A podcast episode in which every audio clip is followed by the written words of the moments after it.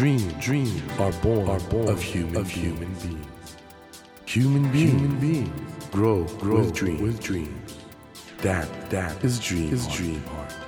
When you touch when you that, touch warm, that vibration, vibration, a new dream, a new dream will be born, born of you, of you. Dream, dream heart, heart. ドリームハート政教新聞がお送りします皆さんこんばんは森健一郎です今週も皆さんと一緒に未来につながる話を伺っていきたいと思います。まずは番組にお寄せいただいたメッセージをご紹介しますね。福岡県のラジオネームフクロウさんから初めてメールを送ります。私は40歳のサラリーマンです。今仕事を辞めようかと考えております。今の会社は大卒で入ったのでもう20年近くになります。しかし待遇のこととかいろいろな面で辞めようと思っています。もちろん結婚もしていますが貯金でなんとか暮らしていけそうです。あんまり働く意欲もなく家庭にでも入ろうかなと思っていますが茂木さんはどう思われますか？うーんフクロウさん。そうですか。まあね20年一生懸命働いてきてちょっと今辛い時期なんですかね。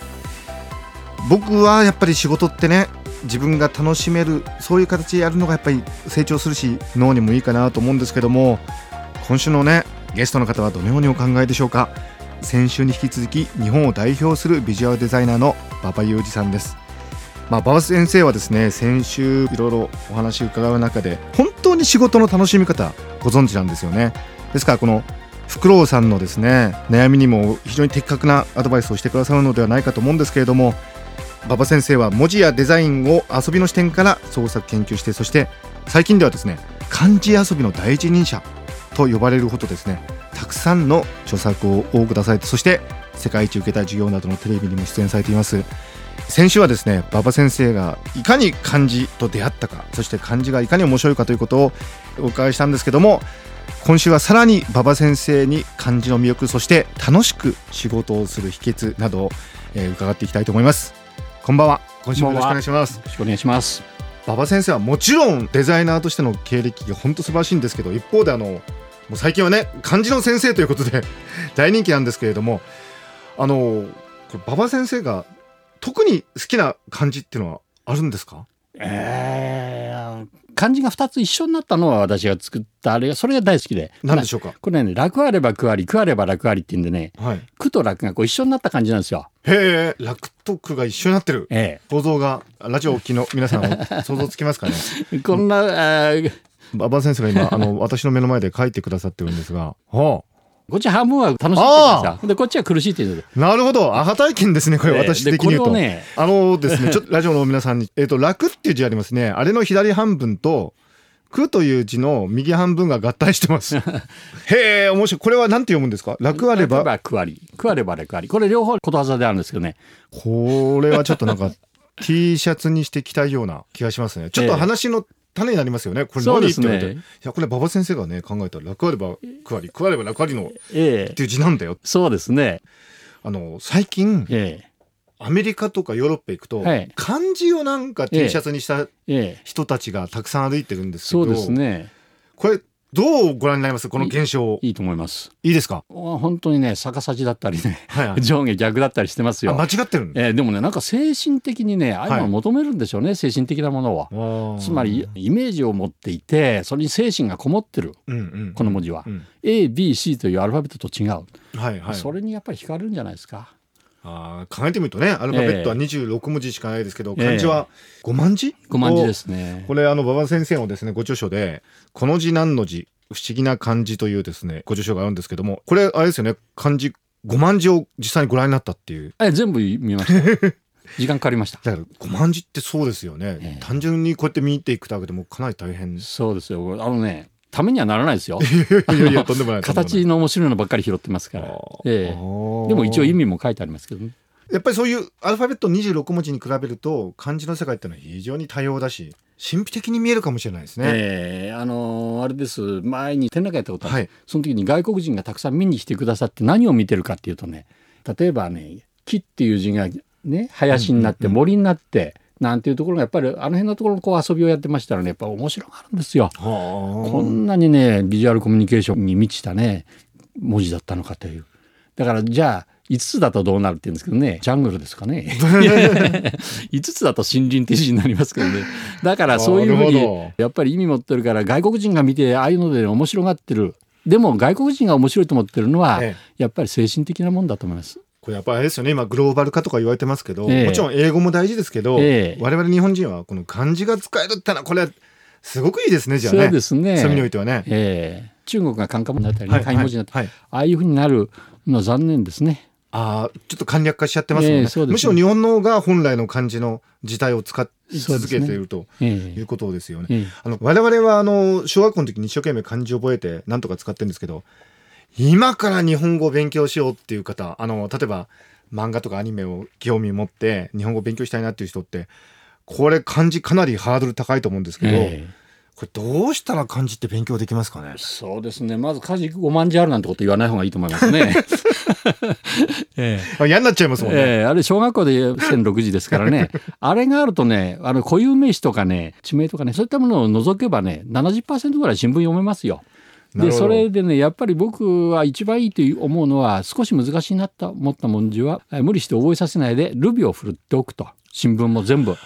ああそうするとね何がいいかっていうと、は読めるというのとね覚えていくんですよ。つまり辞書の代わりになるわけでしょ。この字こう読むんだはいはいはいはい。よということを教えてるわけですよ。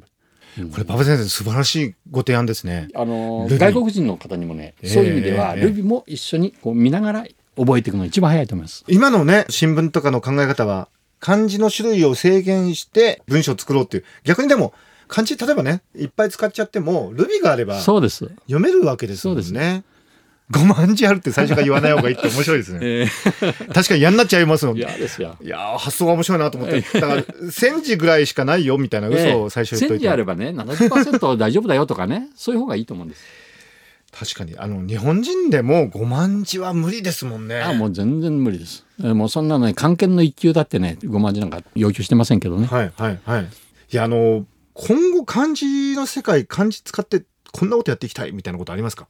ええゲームかなり作ってきてるんですけどね、は面白いゲームができるんですよ。それをね、ぜひ近い将来作りたいと思ってるんですけどねこ。れはどんなゲームでしょうか？あのね、リバーシっていうのはい、まはいあのええおいわゆるオセロですよね。すねはいはい。あれとね、漢字とかかなを組み合わせていく。挟むと真ん中ひっくり返せるっていうようなことをね、あの原理と、それから文字を組み合わせていくとね、これはすごい面白いあのゲームができると思うんですね。あ今開発中ってことですか？えええそうです。ちょっとこれはそれ以上の詳細はですね発売を待たないと。いやいいつぐらいにこれは？面白いと思ってくれる企業があるかどうかです。まだ発売とか具体的には決まってないんですか？ええ決まってないです。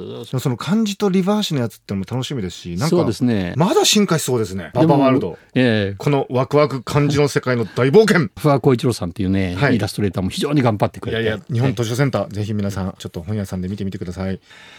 馬場さん、あの、先ほどご紹介しました、ラジオネーム、フクロウさんからいただいた、40歳男性の主婦について、という、あの、相談メッセージ、これ、どうですか？そうですね。私もね、ほんのわずかですけど、サラリーマンのね、はい。ある会社の宣伝部ですけどね、はい体験ありますけどね、はい。これ自分がやりたいものがぶれなければね、はい。い、つも前を向いていられるんですよ。はい。うん、それで、やめようかっていうことは、仕事の中に面白いことないですかね。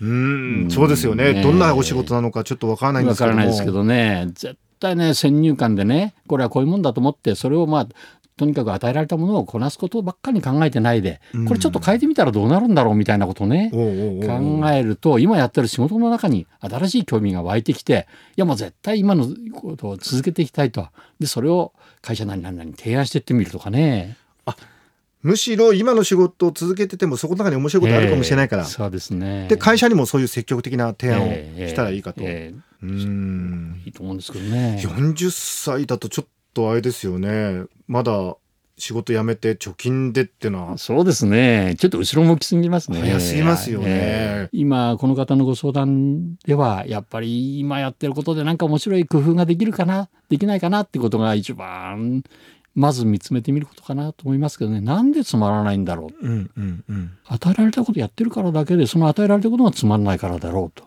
うんいうふうに私は想像しますけどね。うんあのまあこの方はもう会社辞めちゃおうかなと思ってらっしゃるわけですけど、まあ今の仕事がちょっとつまんないとかな辛いなと思ってる方はたくさんいらっしゃると思うんで、ええむしろその中に仕事の中に面白さを見つけようっていう積極的な気持ちが大事だと。もう一回それやってみたいやってみたらどうですかね、それでも誰も振り向いてくれなかったりあっていうことはもう一回自分で再トライ再トライ。やった方がいいと思いますけどね。なるほど。えまさに馬場先生は例えば漢字ってねみんなもう漢字のことは分かってるよって思ってたのが馬場先生がいろいろあのご助手だとかあるいは世界一受けた授業とかで漢字まだこんなに面白いことがあったんだって、ええちょっと教えていただいてるような気がするんですが、はいやっぱり仕事もそんな感じですかね。そうですね。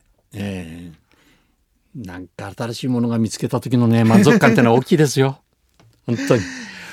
あの本当に馬場先生はまだまだ若くて 本当に全然あのなんか年を一切感じさせないんですけど馬場先生ご自身はねええ今後どんなことをチャレンジしていきたいと思ってらっしゃるんですか？あもう今やってることをねの積み重ねでいいと思ってます。はいはいええでその中でやっぱり自分でできることってそんなに範囲はないと思うんですよね。うんうん、だだから世の中のもう大多数はその新しい発見とは言ってもアレンジが多いと思うんですよ。うんうんだからあの自分ではその無理して新しいテーマを見つけなくても今やってることをやっていく中で新しいものを探していくと。だからさっきのねリバーシのあれだってそうなんですけれど、はいあれももう今やってることをもうちょっとゲーム広げてみようかと。うん今までの漢字博士は変と作りをこう変えてただけだけどそれを挟んだらひっくり返るというそのゲームとね合体したらどうなるかとか、はいはいそういうふうに考えていくとねまだまだあと何十年も必要ですね。もう何十年もやってくださいぜ。ええでも、まさにイノベーションというか発明っていうのは、はい組み合わせで起そうです。こるってことですもんね。そうです。本当そう思います。そう考えると世の中まだいろいろやることあるっていう。ありますね。それから字はやっぱり自分で書いてほしいですね。あ、ええそうですか。ええこれはね自分で書くことによってねすごい新しい世界が見えてくるんですよだから今一方で書道がねはい。あの新しいあれをやってますけどね、はいはいそうじゃなくても私はね大学で1年生に入ってきた時にね、一番最初言うのはね自分の名前を明朝体で書かせるんですよ。はい。明朝体ってのは新聞でいつも見てるでしょ？一番たくさん、はい。それがねいつも見てるだけでねそれがなぜそんなにバランスよく取れてるかね感じてないんですよ。それ自分で書いてみるといかにバランスを取るというのが難しいか分かるんです。いや、僕も書いたことないのでちょっとてみてください書いてみたいと思いますけど、えそれは確かにいい教育ですね。えそうです。ねだからまあ、うまん。Mac は Mac の良さありますからとってもそれクリエイティブなことやってくれますけどあくまでも道具ですから。漢字のフォントっていうものがええどれだけバランスとか考えて作られてるかという。そうですねあれ、誰かが最初に書いたんですもんね。そうですよ。手書きで書いてる人がいるってことですよね。そうですそうです。すごいですね筆で書いてるんですよ。筆なんですか、えー、後であのカラス口とかロットリングとか出てきてますけどね、ええ最初は筆で書いてますし書き直すことがなかなかできないんですよ一回書いちゃうと消せなくて、はいはいはそこがまたいいんです。そうか。あれですね、馬場先生、本当あの漢字についていろいろ楽しいお話ししていただいてるんですけど、その原点っていうのはやっぱり漢字を手で書くというそのそうですね。人間にとってのデザインだとええか、ええ、バランスだとかそういうものの本当にもう一番革新のところそうですねが。漢字に詰まってるってことですね。そうですねでデザインっていうのはねなんかあるものをこう少し付加価値をつけて、はい表面をきれいにしようっていうことじゃないんですよ。はいはいあれはもうあの語源的に言ってもねはい。計画するって意味なんですねデザなるほど計画は。はいはい。計画をするということはある目的を達するためにはどうすればいいかということを考えることですよね。なるほど。そこが大事だと思います。いやー、漢字から、それを入り口にして、深い 世界が見えてくるってことで、本当にあの、楽しいお話ありがとうございました。そして皆さん、ぜひあの、馬場先生の本、本屋さんで手に取って、この夏休み、漢字にちょっと親しんでみてください。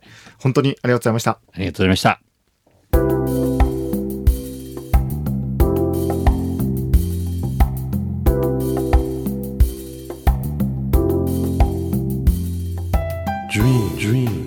Can't be seen, can't be seen with a naked, eye. naked eye. But we sure But we can, sure live, can our live our dreams.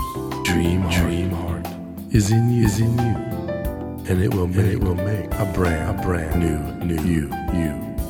Dream, dream heart. ドリームハート今夜お迎えしたお客様は先週に引き続き漢字遊びの第一人者で日本を代表するビジュアルデザイナーの馬場裕二さんでしたうん僕やっぱり馬場さんのお話伺ってますと楽しいことに取り組むことがね何歳になっても成長するしそして脳が若々しく保たれるいわゆるアンチエイジングにつながるんだなってことを改めて思いましたね。ですからまあ仕事ってねまあ大変なこともいろいろあると思うんですけどその中に面白いこと楽しいことを見つければ結局それが自分のためにもなるというそういう大切なねメッセージを馬場さんのお話から受け止めたように思います。さてその馬場先生の新刊親子で楽しむワクワク漢字の世界の大冒険。これがですねただいま発売中ということでこの夏休みねお子さんと楽しめるぴったりのえー一冊だと思います。気になった方はぜひドリームハートのホームページもご覧になってください。えーその他ホームページでは今日ご紹介したようなメッセージをはじめですね私模擬への質問相談したいこと番組へのご意見など何でも構いません。あなたからのメッセージ本当に募集していますのでぜひドリームハートのホームページからお送りください。お待ちしています。さて来週はダンスプロデューサーの夏真由美さんをお迎えします。お楽しみに。ドリームハートお相手は森健翔でした。ドリームハート。政教新聞がお送りしました。